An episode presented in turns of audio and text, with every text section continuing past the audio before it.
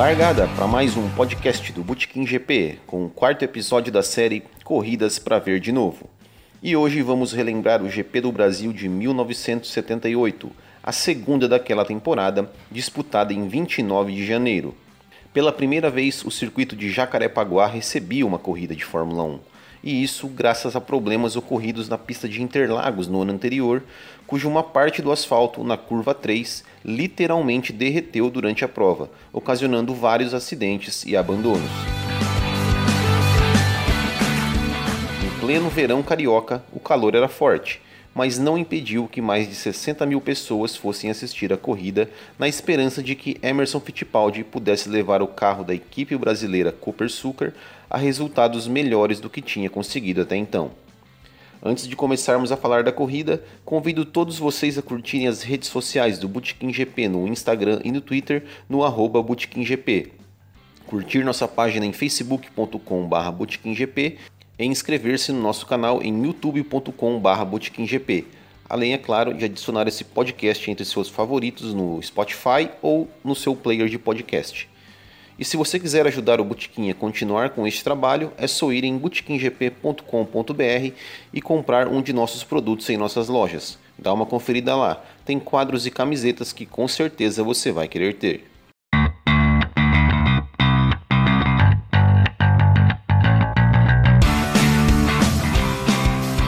Então vamos para a corrida. Ronnie Peterson da Lotus era o pole position, James Hunt da McLaren o segundo. Em terceiro vinha Mario Andretti da Lotus e Carlos Reutemann da Ferrari era o quarto. Emerson Fittipaldi largava na sétima posição. Na largada, Carlos Reutemann pulou da quarta posição para a liderança, enquanto Emerson ganhava duas posições e era o quinto. É bom lembrar que nessa época o grid de largada não era organizado como é hoje, em filas de dois em dois, certinho um atrás do outro. As filas ímpares, onde ficava o pole position, os dois carros ficavam mais próximos ao meio da pista. E nas filas pares, os carros ficavam um bem no canto da pista, quase colocando as rodas esquerdas na grama, que foi o caso de Carlos Reutemann, e o segundo tinha seu carro alinhado um pouco mais atrás, mas entre os dois carros da primeira fila. Era bem estranho, parecia até uma bagunça no grid.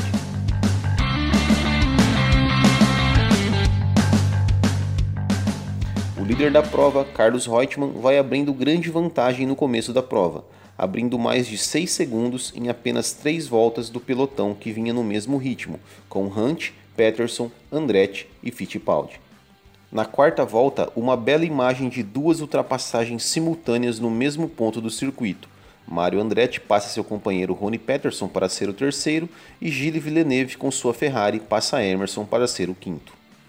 Agora Andretti, Villeneuve também tentando ultrapassar a Emerson, ultrapassa a Emerson, duas ultrapassagens simultâneas. Vai Andretti para a terceira posição, vai Villeneuve para a quinta posição, Emerson cai para a sexta posição. Repare bem.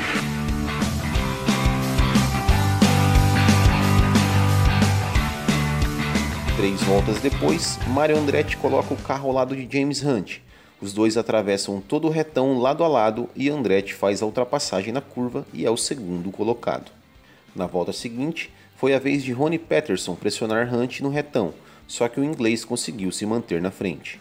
Mas não por muito tempo, pois algumas curvas depois ele é superado pelo sueco e pelo brasileiro que tinha recuperado a posição de Villeneuve assistindo Peterson por dentro.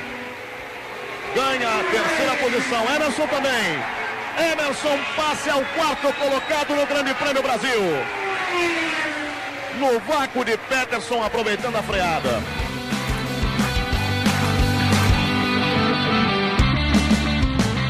Emerson Fittipaldi começa a pressionar Rony Peterson e na 11ª volta ele faz a ultrapassagem, assume a terceira posição para delírio do público de Jacarepaguá.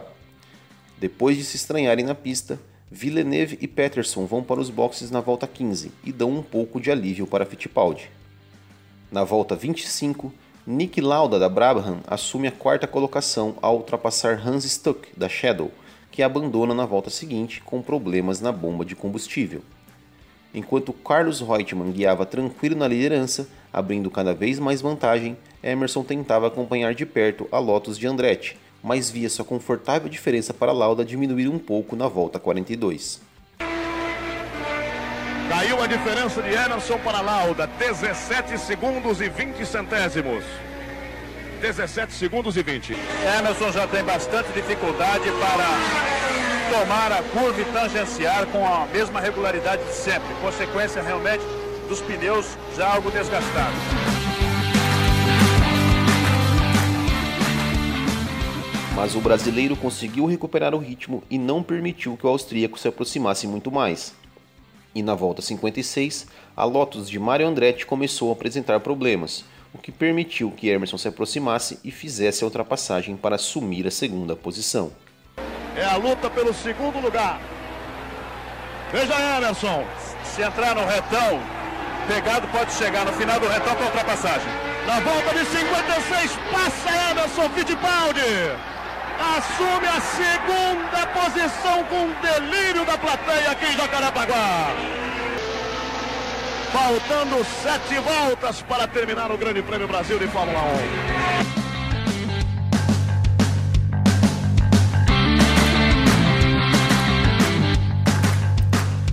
1. Na volta seguinte, Nick Lauda também passa por Andretti e é o terceiro, 10 segundos atrás do brasileiro.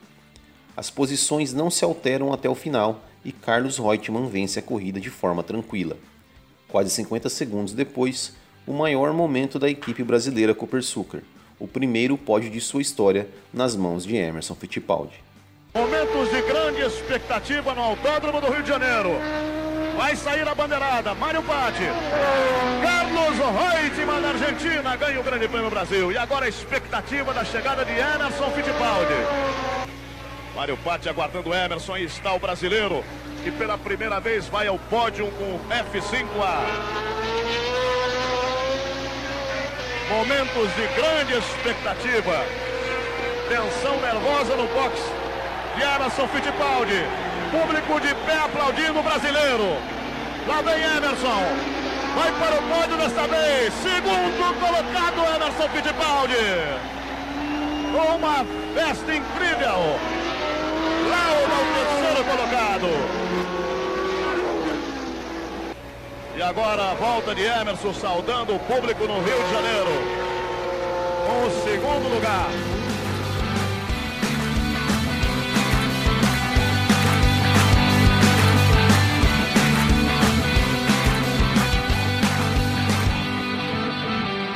Carlos Reutemann, da Ferrari, foi o vencedor.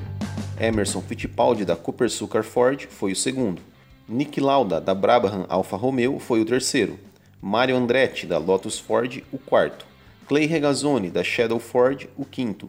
E Didier Pironi, da Tyrrell Ford, em sexto, fechando a zona de pontuação.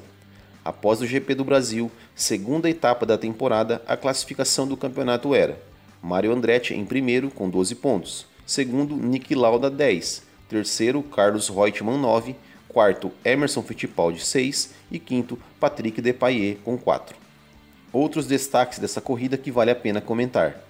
A bela ultrapassagem de James Hunt sobre Mario Andretti, assumindo a segunda posição ainda na segunda volta.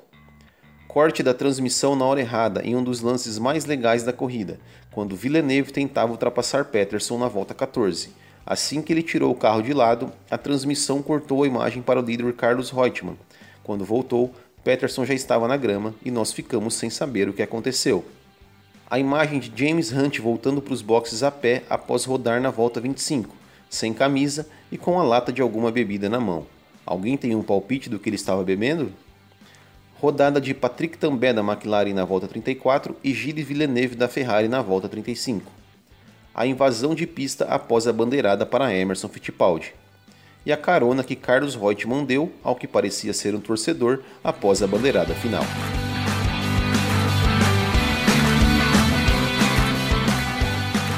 E assim, encerramos o quarto episódio da série Corridas para Ver de Novo. Não esqueça de compartilhar esse podcast em suas redes sociais e de deixar comentários e sugestões de corridas para relembrarmos. Grande abraço a todos, até o próximo, tchau.